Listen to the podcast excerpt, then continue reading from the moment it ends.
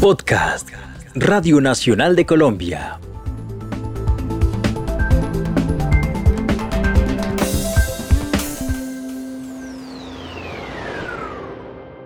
Si estás escuchando esta entrevista en Spotify u otra plataforma musical, probablemente ya sepas qué es un podcast. Si no, esta es una invitación a descubrir el maravilloso mundo de las historias que suenan.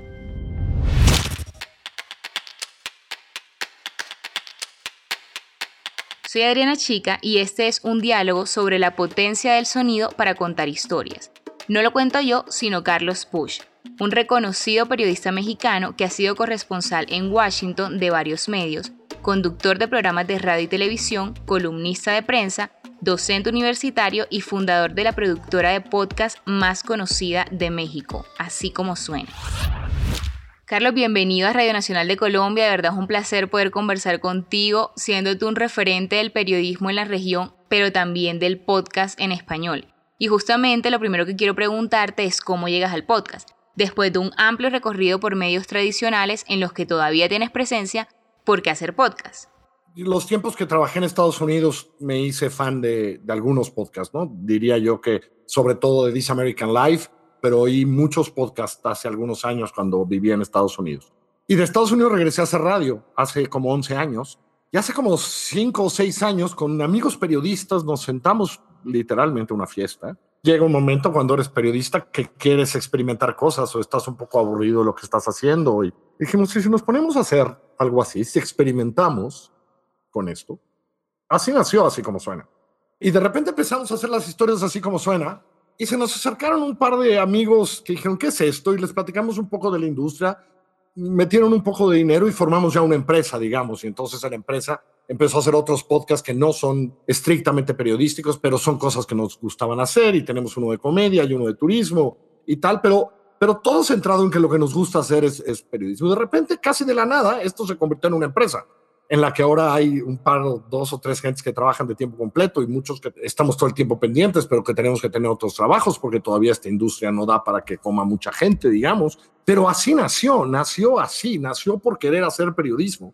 ¿Cómo es el trabajo de Así como Suena? ¿Hacen podcast solo para su propia comunidad o también desarrollan producciones para empresas? Empezamos solo haciendo podcast para el público, hoy hacemos un par de producciones para empresas y luego tenemos otros podcasts que sí están en nuestra plataforma, que fueron propuestos por nosotros, pero que son exclusiva de alguna empresa que los patrocina. Peras y manzanas con BBVA, Bote Pronto con FEMSA, que es una empresa muy, muy grande en México. Entramos a un concurso hace año y medio, dos años, en donde Netflix quería hacer su primer podcast en español y lo ganamos y nos ha ido muy bien con eso que se llama Nada que Ver. En una industria, Adriana, que están haciendo en nuestros países, esa es la verdad, no es la industria madura estadounidense, ni la industria madura eh, europea, sobre todo el norte de Europa. En una industria que están haciendo, estamos tratando de encontrar las maneras de, hacer de esto una empresa para poder seguir generando poder seguir pagando a nuestros colaboradores. Hay una presentación en redes sociales de Así como Suena que me gusta mucho. Dice, es una plataforma donde encontrarás historias originales que no vas a escuchar en la radio, historias que merecen ser escuchadas. Para nosotros, siendo un medio tradicional, todavía es muy difícil explicarle a la audiencia la diferencia entre radio y podcast. ¿Cómo la explicarías tú? ¿Por qué así como suena tiene historias que no se escuchan en la radio? Porque yo creo que la gran radio, y Colombia tiene una enorme tradición radiofónica, tradición que cuando trabajé en México en Prisa Radio conocí y fui a transmitir desde Colombia. La enorme diferencia, creo, es que la emoción de la radio tiene que ver con el vivo tiene que ver con que el conductor de la mañana a lo mejor tiene algunas noticias que planear y etcétera, pero tiene seis reporteros repartidos por Bogotá o tiene dos en Cali o tiene dos en las calles de Ciudad de México. Están pasando cosas y me enlazo y es la absoluta emoción de la noticia del día. En la radio puedo decir si empezó a llover o no llover y si la lluvia ya inundó algo. El podcast, porque es audio en demanda, tiene otras características. La primera característica es que tiene un guion muy bien planeado, que le permite tener una mejor producción y que le permite entonces tener una narrativa. Es decir, sustituye la emoción de lo vivo con una narrativa mejor estructurada, tal vez mejor pensada, que te atrapa un poquito más o que te atrapa diferente, digamos. Esa es la diferencia de los dos formatos y no es poca. En los últimos dos, tres años el podcast, que todavía sigue siendo una industria en constante evolución, ha crecido y ha tenido gran popularidad en Colombia. Sin embargo, aquí todavía hay mucha gente que no está familiarizada con el, con el formato, que todavía se preguntan qué es un podcast. Y esa es una gran dificultad a la hora de lanzar un producto como este. ¿Cómo es la situación en México? ¿Qué tan cercana está la gente al podcast? ¿Cómo se promocionan ustedes? Es complicado y es complicado por muchas razones. Primero, porque no había costumbre de hacer eso. Segundo, porque a diferencia de otros países, nuestros aparatos tienen otros líos de pago y de datos y que si dónde lo bajo y no lo bajo, a la gente le da un poco de miedo. Pero entonces creo que lo que hay que hacer como industria es seguir siendo muy pedagógicos y enseñarle a la gente. Estamos en el ánimo de hoy construyamos toda la industria. No nos pelemos por pedacitos de una industria pequeña. Hoy yo lo que quiero es que haya más escuchas, que tengamos un volumen de escuchas, que todo el mundo se ponga a oír podcast. Y lo que necesitamos es ser pedagógicos en cada cosa que decimos. Claro. ¿Y qué papel juegan los medios de comunicación tradicionales? Es decir, el podcast nació como un medio en sí, no necesita uno para existir.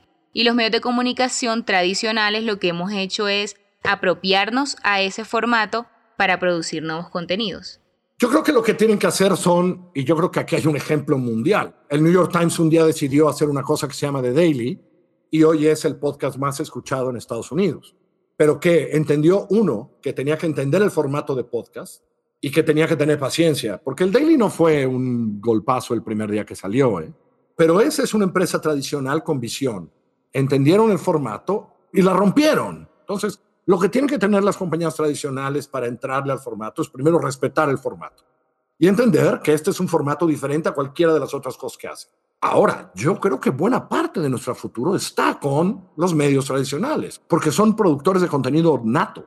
Y lo que hay que aprender es cómo esos productores de contenido llegan a este formato y esos contenidos son traducidos y creados en este formato que se llama podcast.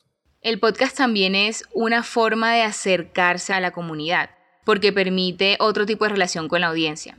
¿Cómo es la audiencia que han construido en Así como Suena? Nuestra audiencia por lo que hacemos no es la de Balvin y Maluma, por cierto.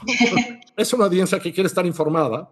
Es un poco más, no quiero decir vieja porque no son viejas, pero en términos de edad, nadie de 15 años hoy todavía oye así como suena. No oyen así como suena. Y a lo mejor por el producto que hacemos no lo van a oír. Tenemos un rango de edad muy amplio, más grande que el normal de plataformas como Spotify.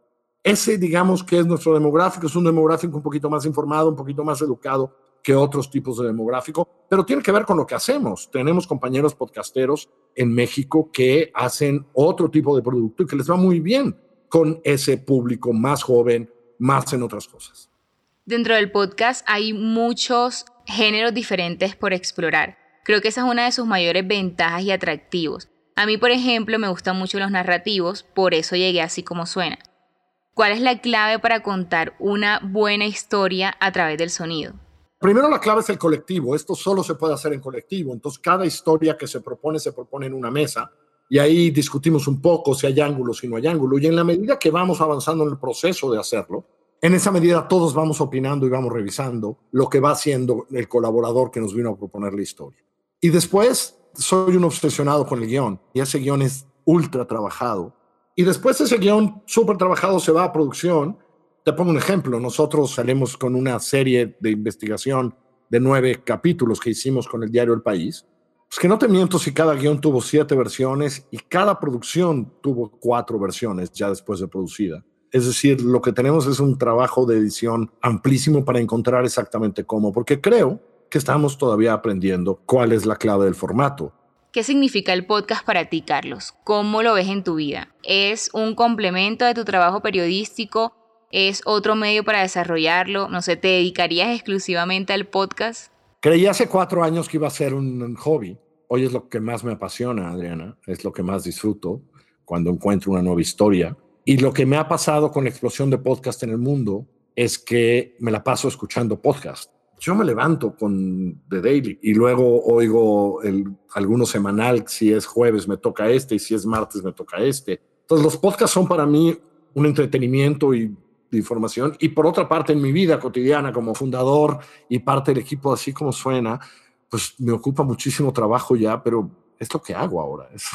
me la paso pensando en podcast, creo. Es una pasión. Ahora es una pasión, sin duda, Ahora eso es una pasión. Como lo hemos mencionado a lo largo de la entrevista, la industria del podcast todavía está en evolución y mucho más en América Latina. ¿Cómo ves el futuro del podcasting en español? Yo creí que este año iba a ser más importante de lo que fue, pero se nos cruzó el bicho y entonces hubo cosas que no sucedieron y que debieron de haber sucedido. Vamos a ver cómo nos va el próximo año. Ahora no quiero hacer muchas predicciones a todos. Y cuando digo a todos, ¿qué quiero decir? ¿Cuáles son las ambiciones de las plataformas para el podcast en español? Pero su crecimiento también tiene que ver con el nuestro y el nuestro con el de ellos. Segundo, creo que poco a poco nos vamos a ir consolidando. Es decir, hace dos años todo el mundo creía que podía hacer un podcast. Hoy hay unos estándares de calidad, digamos, que te dan cierta distinción. Eso va a ir puliendo el mercado. Y creo que sí, lo que ya está pasando es que la industria está entendiendo que sirve anunciarse en un podcast, que tiene un efecto, que la intimidad del podcast sirve si se anuncia y eso va a traer dinero a la industria. Carlos, muchas gracias por haber estado en Radio Nacional de Colombia. Que esta también sea una invitación para que nuestros oyentes descubran las historias de Así Como Suena. ¿Dónde se puede escuchar? Lo pueden encontrar en así como suena.mx, por supuesto, en nuestra página, pero allá donde usted escuche sus podcasts, buscando, poniéndole así como suena en todos esos lugares donde todo mundo escucha sus podcasts. Descubran también nuestras historias en radionacional.co Audios a la Carta o en nuestra cuenta de Spotify Podcast Radio Nacional de Colombia o en cualquier plataforma de podcast.